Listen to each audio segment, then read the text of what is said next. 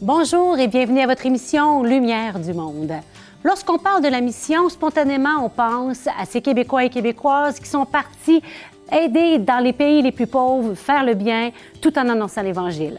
Pourtant, être missionnaire ne signifie pas nécessairement s'exiler. Ensemble, découvrons les différents visages de la mission aujourd'hui.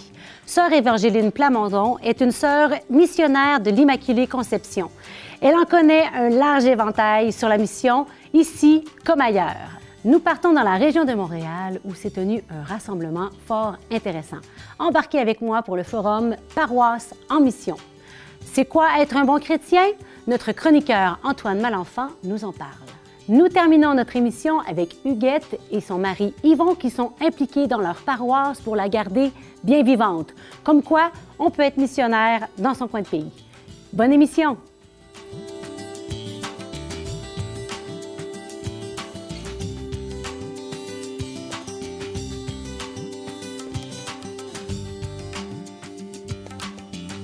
Sœur Évangeline Plamondon est une sœur missionnaire de l'Immaculée Conception.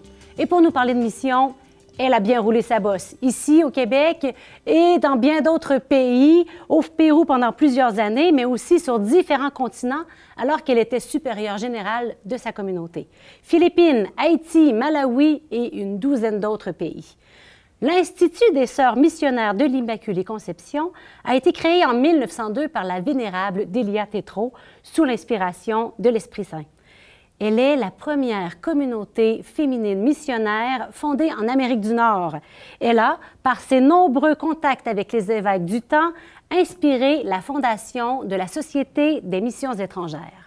Bonjour, sœur Évangéline. Bonjour, bonjour. C'est un plaisir de vous accueillir aujourd'hui. Merci. Et de vous entendre parler de mission parce que, avec toute votre expérience, vous êtes la personne tout indiquée pour nous parler de ce beau sujet de la mission. Comment se développe le désir intérieur d'être missionnaire? Bon, je dirais que pour ma part, c'est devenu depuis l'enfance. J'ai vécu dans un foyer euh, catholique, là, et mon père était engagé beaucoup dans la paroisse. Ma mère l'appuyait. Et j'ai fait beaucoup d'actions catholiques, euh, jeune, adolescente, du guidisme. Euh, et, et j'ai pris conscience que ce qui me remplissait le cœur davantage était la présence, de croire à la présence du Seigneur dans ma vie. Et tranquillement, ça a grandi, ça. Et je me, ben, je me disais, je, me sentais appelée. C'est une longue, c'est une histoire d'amour, hein? je me sentais appelée à la vie religieuse, mais moi, vie, vie religieuse, ça débouchait sur la mission. Sur la mission et la mission à l'extérieur. Alors, c'est comme ça. Et je, je, suis rentrée chez les Sœurs missionnaires de l'Immaculée Conception parce que la spiritualité d'action de grâce, mhm. missionnaire et mariale, m'intéressait. Delia Tétrault disait regardez ce que le Seigneur fait pour vous, fait pour moi. Soyez heureuse, il nous comble de grâce, pas allez le dire. Hmm. C'est aussi simple que ça, comme Marie de la visitation, dans le fond. L'élan de la mission vient de cette rencontre intérieure avec lui, puis on a envie de le dire. Exactement. C'est plus fort que nous. oui, oui. oui. C'est beau. Puis vous, vous avez vécu la mission de deux façons bien différentes, dans des pays étrangers et ici au Québec. Pouvez-vous nous parler de la différence qu'il y a entre les deux? Bon, euh, il y a beaucoup de différences, puis il y a beaucoup de ressemblances aussi. Mais euh, moi, je dirais la culture, mm-hmm.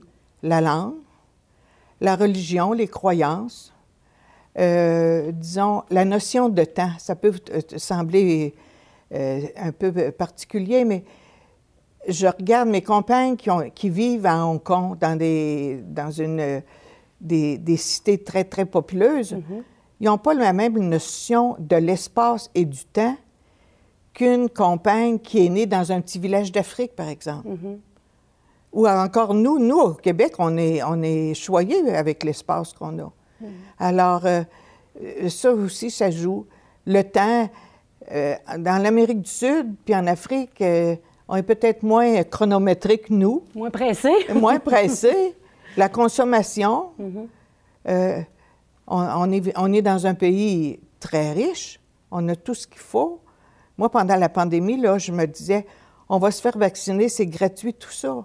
Mais j'ai des compagnes qui, qui n'ont pas encore de vaccin là, en, en Afrique ou dans d'autres pays. Là. Il y a une autre chose aussi que j'ai appris. Tu sais, Dieu travaille. C'est un vieux Père Jésus qui m'avait dit ça. Dieu travaille à l'âme sans que l'âme s'en aperçoive. Alors, avant qu'on arrive, soit dans un milieu, dans une paroisse ou euh, dans un groupe euh, au Québec ou à l'extérieur, Dieu est déjà à l'œuvre. là. Mm-hmm. On n'invente pas. Là. Sais, On a à découvrir le message qu'il laisse dans le cœur des gens et souvent leur faire prendre conscience que Dieu est bien plus présent qu'ils le pensent. Mm. Faire découvrir qui est là. Oui, dans son cœur. oui, c'est ça. qui est déjà Tu sais. là. Et comment vivre la mission ensemble? Comment la vivre aujourd'hui, ici au Québec? Est-ce que vous auriez quelques ingrédients à nous partager pour nous aider? Aujourd'hui au Québec. Euh, je lisais le texte euh, de l'homélie du Père François euh, à l'occasion de l'Épiphanie. Puis il s'est attardé beaucoup aux mages. Il disait que les mages ne sont pas restés en garage, dans leur garage. Ils sont sortis. C'est le, le langage du Père François, là. Ils sont Direct. sortis. Bon. Et ensuite de ça, ils avaient le désir. hein, ils avaient des- le désir d'aller plus loin. Et le pape euh, euh, va souvent, euh, tout le long de son homélie, il, il accentue le, le désir qu'on doit avoir en nous. Puis moi, je me dis, actuellement, nos communautés chrétiennes, là, on est chacun de notre côté. Les, les- les- les gens qu'on rencontrait, là, soit pour euh, la célébration eucharistique ou pour d'autres activités, là, on les voit plus. On les voit on fait ça par téléphone, par Zoom. C'est pas comme la présence. hein. Alors, là, je me dis, il ne faut pas effriter ce désir-là de euh, se retrouver en communauté chrétienne pour vivre, je dirais, comme François dit, là, la joie envahissante et inconfortable de l'Évangile. je trouve ça beau. Il a dit ça, que le- le- le- le- les mages avaient trouvé une joie envahissante et inconfortable. Alors, pour moi, ça, ce désir-là de...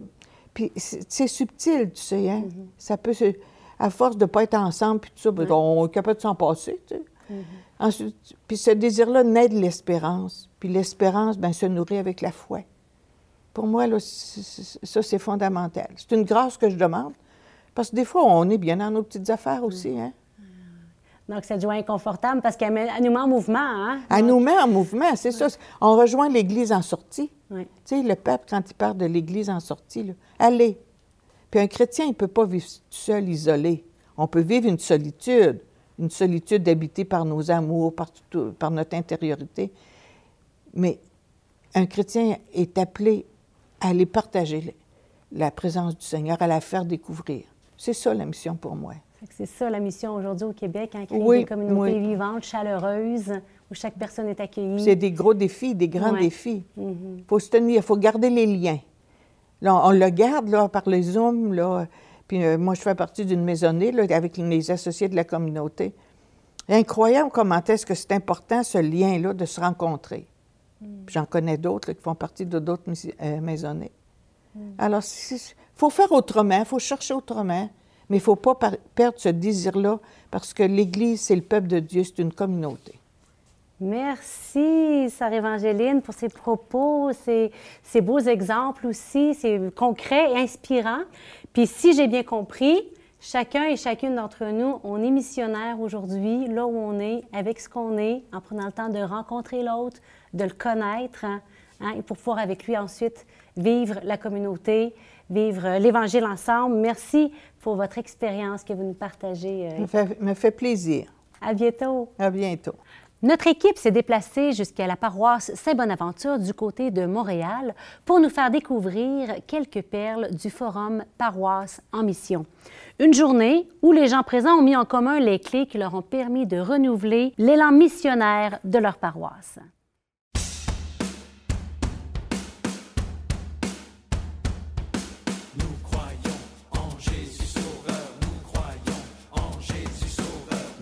Croyons en Jésus Sauveur, Fils de Dieu. Il fut crucifié dans sa mort, nous sommes baptisés. Qu'est-ce qui se passe aujourd'hui? Il se passe un forum qu'on appelle Paroisse en mission, euh, qui a voulu rassembler un peu euh, toutes les forces vives des paroisses qui veulent prendre le tournant missionnaire ou euh, sont en train de le prendre ou veulent le consolider. Bref, qu'on puisse devenir missionnaire et faire de nouveaux disciples, mais par la paroisse. Bien, pour moi, l'utilité d'un forum aujourd'hui, comme on le fait aujourd'hui sur euh, les paroisses qui sont euh, en mission, c'est tout simplement parce qu'on a l'impression, je pense, au Québec, que des conversions, des changements de vie, ça peut vraiment juste se vivre dans des mouvements à l'extérieur de l'Église ou que les paroisses, c'est des milieux un peu stériles où il se passe que la messe le dimanche. Alors que non, vraiment, c'est des lieux où peuvent fleurir euh, des vraiment belles expériences, des gens qui rencontrent le Seigneur, des vies transformées. C'est possible pour des enfants comme pour des adultes, vraiment pour tous les âges de la vie. Je pense que c'est ça le message qu'on veut passer le plus aujourd'hui, c'est lancer le, message aux autres paroisses que c'est possible, ça se peut, puis c'est pas si dur que ça, faut juste décider de changer de vision, de changer de culture puis de se lancer. Pour moi, c'est vraiment une joie et un privilège euh, d'être chrétien et d'avoir vécu cette rencontre avec Jésus. Donc, une façon concrète euh, et tangible de le faire, c'est de m'impliquer euh, de mon temps, de mes modestes talents. Et je prie le Seigneur pour que toutes les personnes qui sont venues aujourd'hui, en repartant, euh, soient des graines qui, vont être semées un peu partout ailleurs et faire grandir vraiment ce message de fraternité et d'amour qui euh, doit grandir, grandir et grandir encore.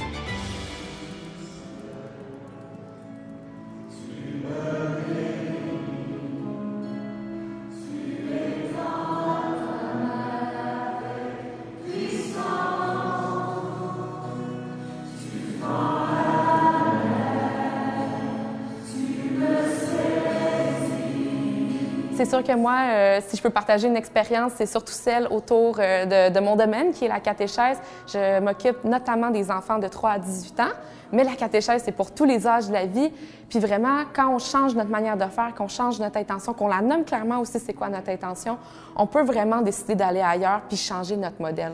Puis ça plaît peut-être pas à tout le monde, mais il y a tellement de gens qui vivent des belles expériences là-dedans que ça vaut la peine. Je veux dire, moi, j'ai des enfants qui cheminent vers aucun sacrement dans des groupes qui cheminent simplement pour continuer d'approfondir leur connaissance de Jésus. J'ai des ados qui sont confirmés, qui sont pas confirmés, qui veulent pas être confirmés tout de suite.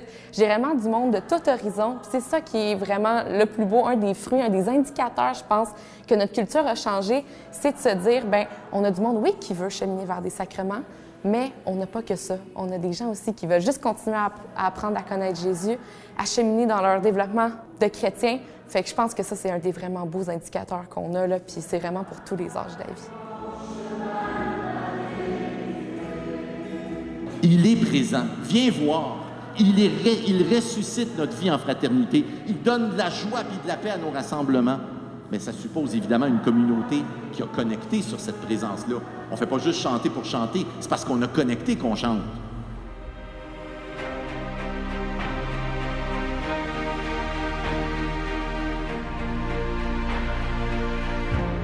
Moi, le renouveau euh, que je vois à Saint-Thomas d'Aquin, c'est sûr que je, je suis dans une dynamique pastorale qui est en renouveau depuis 15 ans. Mais le renouveau que je vis avec euh, ce retour euh, suite à la crise sanitaire, on dirait cette relance dans la crise sanitaire, c'est réaliser que toutes les paroisses, même quand on a pris un tournant missionnaire, on est menacé par l'esprit de maintenance. Et je, l'ai expérimenté moi cet été, où j'ai réalisé qu'on était en train de prendre soin de nous-mêmes, de relancer nos activités, nos dynamiques pastorales, nos choses pour nos gens à nous, et pas pour ceux qui ne sont pas là. Et là, ça m'a frappé quand on a relancé euh, nos activités. On dit, ah, il n'y a plus de bénévoles pour, pour ci, ils sont plus là, comment on fait pour relancer telle activité? On était dans une relance de ce qu'on avait fait et qu'on faisait avant, même si on était assez dynamique et, et- notre esprit était maintenir ce qu'on savait faire et ce qu'on avait fait jusqu'à présent. Et ce mot maintenir, eh ben, il peut être dangereux. Je ne dis pas qu'il ne faut pas maintenir du tout, mais il, est, dangereux parce qu'on sent que derrière maintenir, il y a maintenance. Et qui dit maintenance dit qu'on a éteint quelque chose de l'esprit qui veut de la créativité, de la nouveauté. Alors moi, la prise de conscience que je fais en, cette rentrée euh, 2021, euh, c'est d'accepter les pauvretés de redémarrage, euh, d'accepter de faire le deuil de choses qui marchaient, qui repartiront pas de la même manière, et de- de vraiment repartir de l'essentiel C'est jamais acquis. La mission, c'est un perpétuel euh, redémarrage.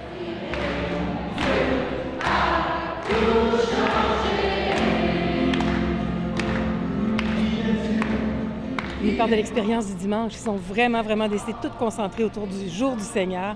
Tout se passe là. Il y a des activités intergénérationnelles.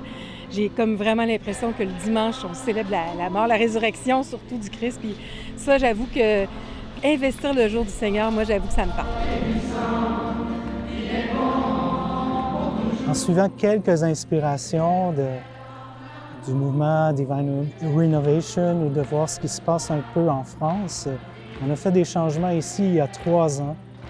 Et oui, on peut faire le constat que c'est possible par la paroisse de faire des nouveaux disciples.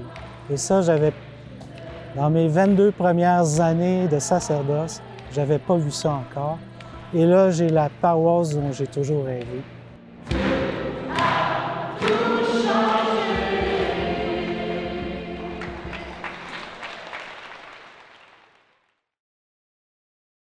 Notre chroniqueur Antoine se fait aujourd'hui critique littéraire et nous partage une de ses lectures, Les bons chrétiens de Jean de Saint-Chéron.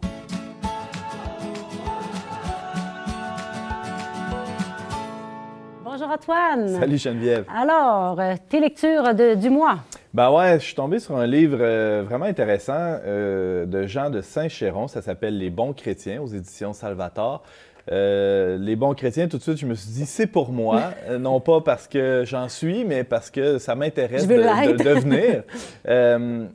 mais faut, faut, avertir les futurs lecteurs peut-être, c'est un peu déstabilisant. C'est un style auquel on est plus ou moins habitué ici au Québec. C'est un Français, Jean de Saint-Chéron, un, un, jeune homme d'environ notre âge, hein, on pourrait dire ça, qui... Euh, euh, qui euh, adopte le style du pamphlet. Euh, okay. un, un, pamphlet, c'est comme un, un, texte un peu plus rentre-dedans, qui, est, qui, a pour but de nous déstabiliser un peu. évidemment, c'est rien de c'est rien de méchant, mais quand même assez pour nous déranger. Ça nous brasse la cage. Ça nous brasse, hein, ça nous brasse. Et euh, des fois, ça fait pas de tort. Okay. Alors, le, le, le, livre Les bons chrétiens, euh, assez tôt, on se rend compte qu'un euh, bon chrétien, selon Jean de Saint-Chéron, c'est un peu l'antithèse du bourgeois. Et là, je, je dois définir les termes, c'est important, là, parce qu'on a une idée de c'est quoi un bourgeois comme une, so une catégorie socio-économique.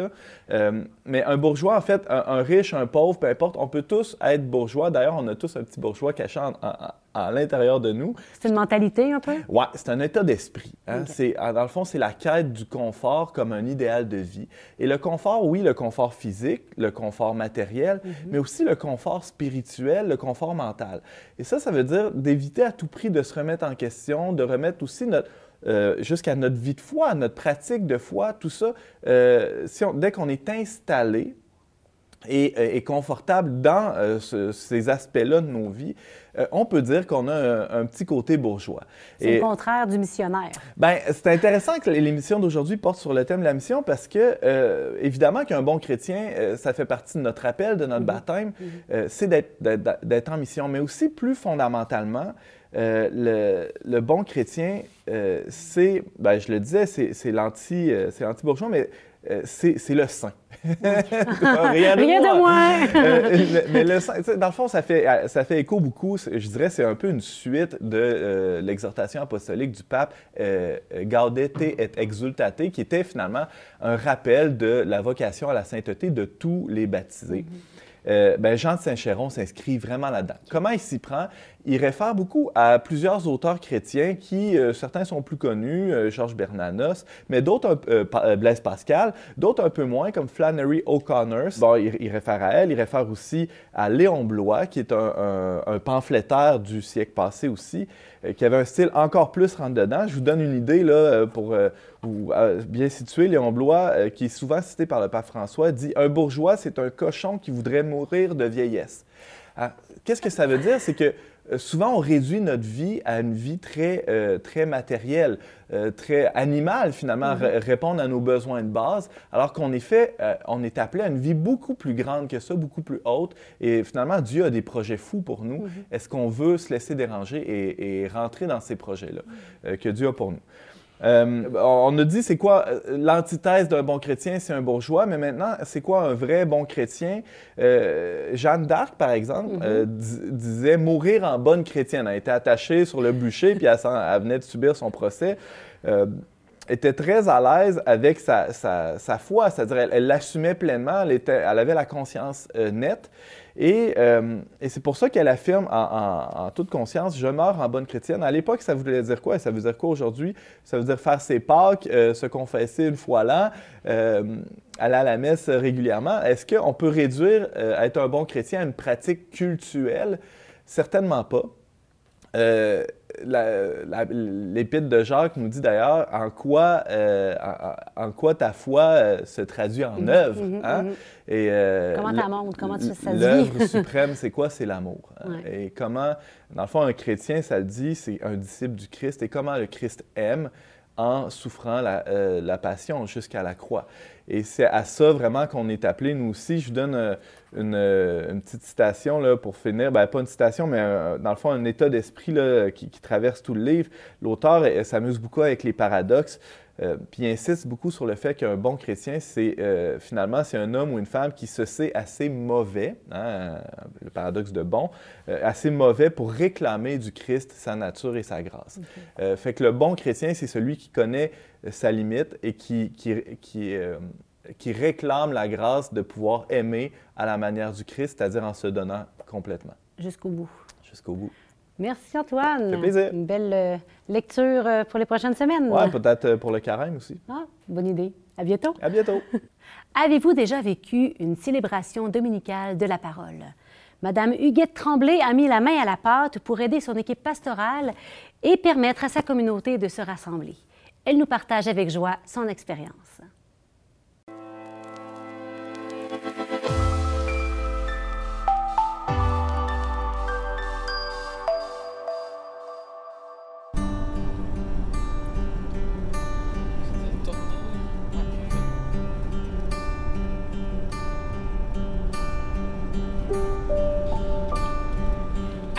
Poursuit notre tournée du diocèse à la recherche de beaux témoins. Alors, on a ici Madame Huguette et euh, son mari Yvon.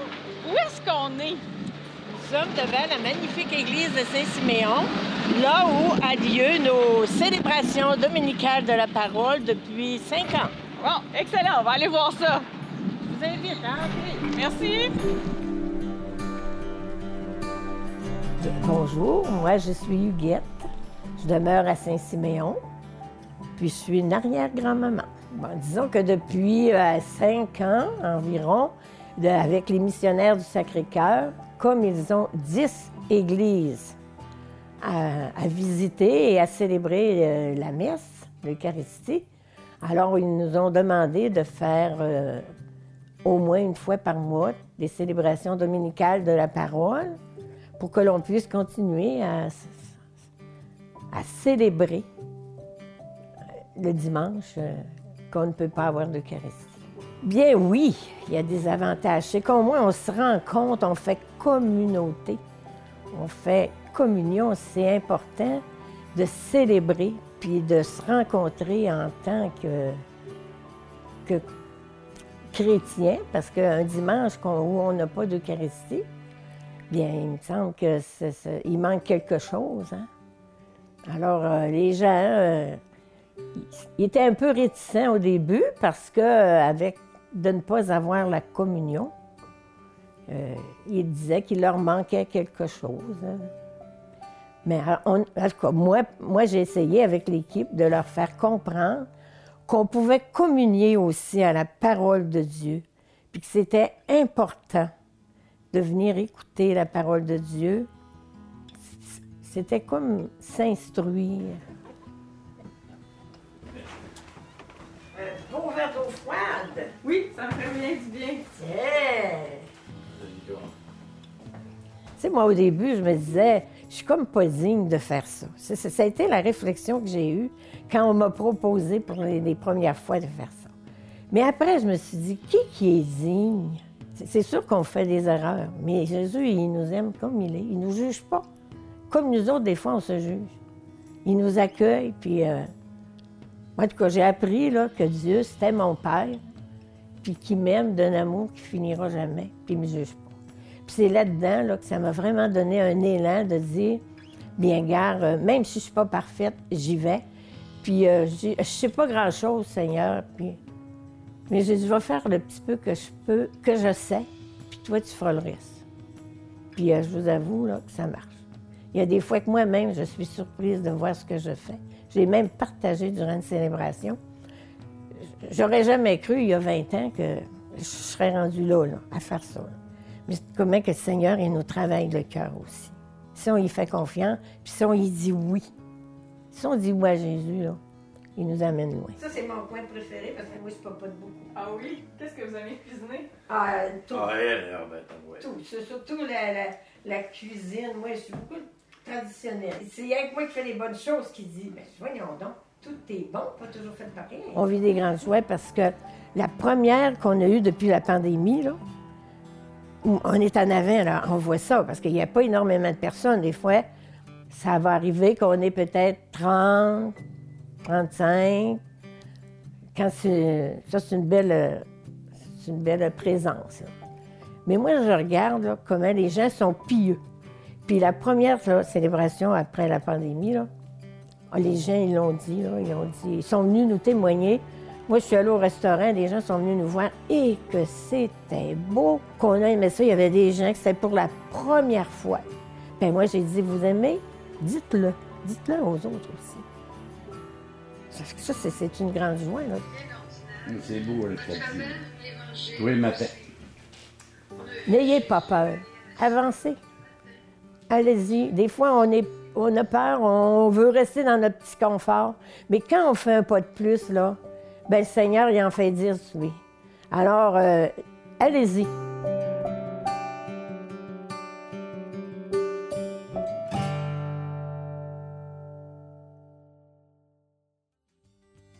Merci d'avoir été des nôtres aujourd'hui. J'espère que vous avez pu en apprendre davantage sur le vaste sujet de la mission. Revenez-nous la semaine prochaine pour notre émission Une Église à la croisée des cultures. Vous appréciez découvrir les enjeux ou les nouveautés incontournables de notre Église catholique? Nous vous suggérons de vous abonner à notre infolettre. Une fois par semaine, recevez un courriel vous permettant de voir ce qui retient notre attention, des articles pertinents en lien avec l'actualité d'ici et d'ailleurs, de l'information spécifique pour les responsables en paroisse et des activités à venir. Vous pouvez vous abonner sur notre site internet E ecdq.org ou en en faisant la demande à l'adresse courriel suivante communication@ecdq.org. Et moi, je vous dis à la semaine prochaine.